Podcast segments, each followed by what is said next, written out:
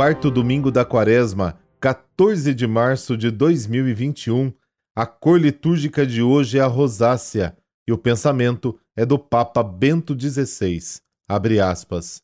O amor supera a justiça. Justiça é dar ao outro o que é dele. Amor é dar ao outro o que é nosso. Fecha aspas.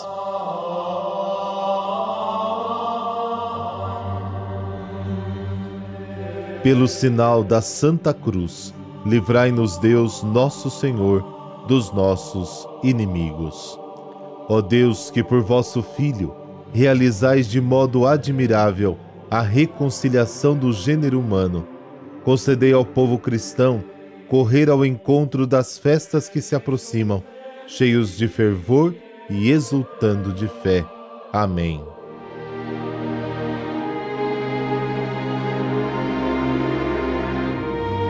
João capítulo 3, versículos de 14 a 21. Naquele tempo disse Jesus a Nicodemos: Do mesmo modo como Moisés levantou a serpente no deserto, assim é necessário que o Filho do homem seja levantado, para que todos os que nele crerem tenham a vida eterna. Pois Deus amou tanto o mundo que deu seu Filho unigênito, para que não morra todo o que nele crê, mas tenha a vida eterna. De fato, Deus não enviou seu Filho ao mundo para condenar o mundo, mas para que o mundo seja salvo por ele. Quem nele crê não é condenado, mas quem não crê já está condenado, porque não acreditou no nome do Filho unigênito. Ora, o julgamento é este: a luz veio ao mundo, mas os homens preferiram as trevas à luz, porque suas ações eram más. Quem pratica o mal odeia a luz e não se aproxima da luz, para que suas ações não sejam denunciadas. Mas quem age conforme a verdade aproxima-se da luz, para que se manifeste que suas ações são realizadas em Deus. Palavra da salvação. Glória a vós, Senhor.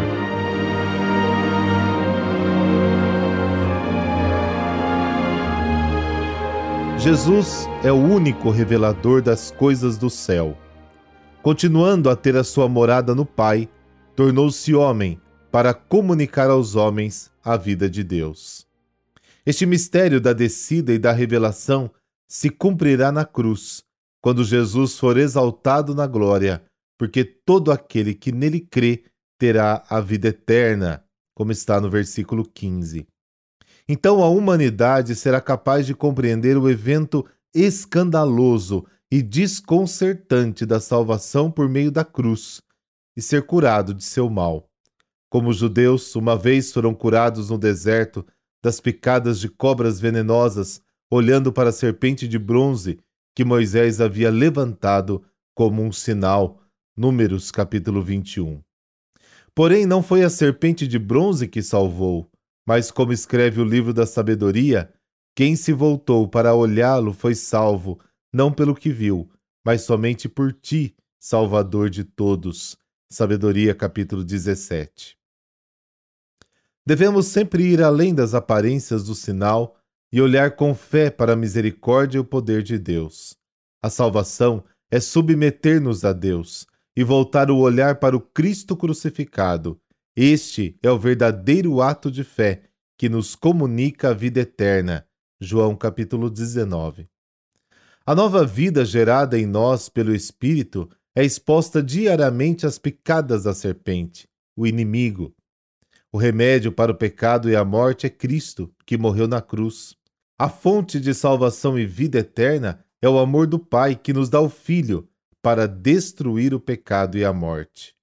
Os versículos de 16 a 17 expressam muito bem o caráter universal da salvação operada por Cristo que se origina na misteriosa iniciativa do amor de Deus pelos homens.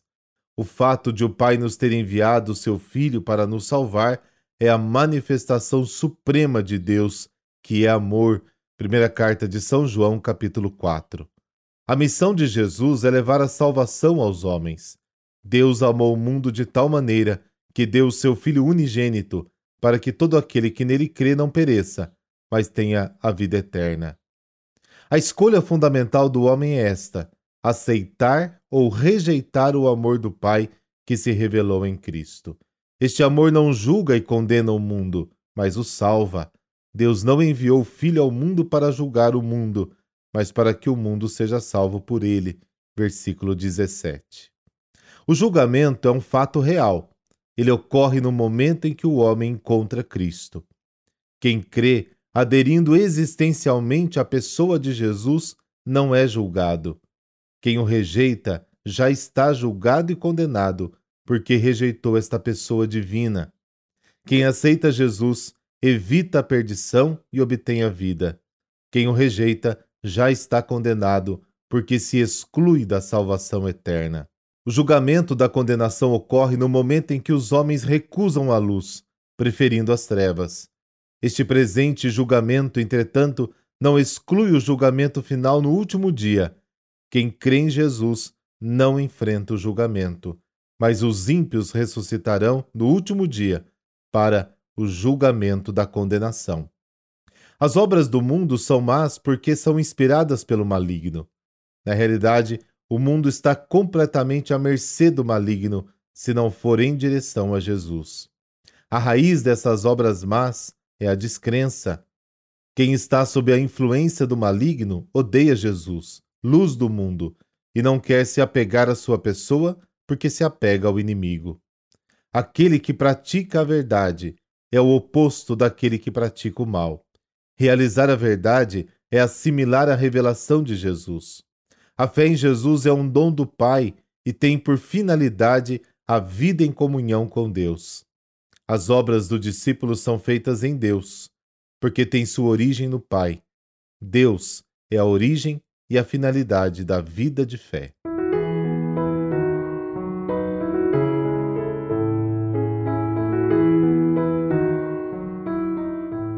E hoje a igreja celebra Santa Matilde. Ela nasceu em 895. Casou-se aos 14 anos com Henrique, rei da Germânia, com quem teve dois filhos, Otton e Henrique. Matilde aprendeu a ler e escrever depois de casada. Utilizava o seu patrimônio em favor dos necessitados, sendo também bastante atuante nas questões políticas.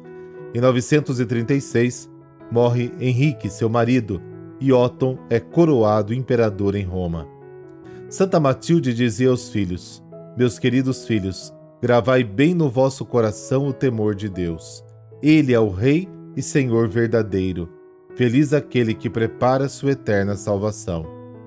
A partir da morte do marido, o seu calvário começou, ao ponto de ser traída pelos filhos, com a falsa acusação de que estaria esbanjando os bens com os pobres ela foi exilada e seus bens confiscados. Mais tarde, seus filhos a anistiaram e lhe devolveram os bens. Santa Matilde empregou seu patrimônio na construção de hospitais, mosteiros e igrejas. Retirou-se para um convento onde faleceu no dia 14 de março de 968, sendo sepultada ao lado do marido. A imagem de Santa Matilde traz uma igreja e uma carteira nas mãos, representando a caridade para com os pobres. Por intercessão de Santa Matilde, dessa bênção de Deus Todo-Poderoso, Pai, Filho, Espírito Santo. Amém. Um abençoado domingo para você e para toda a sua família.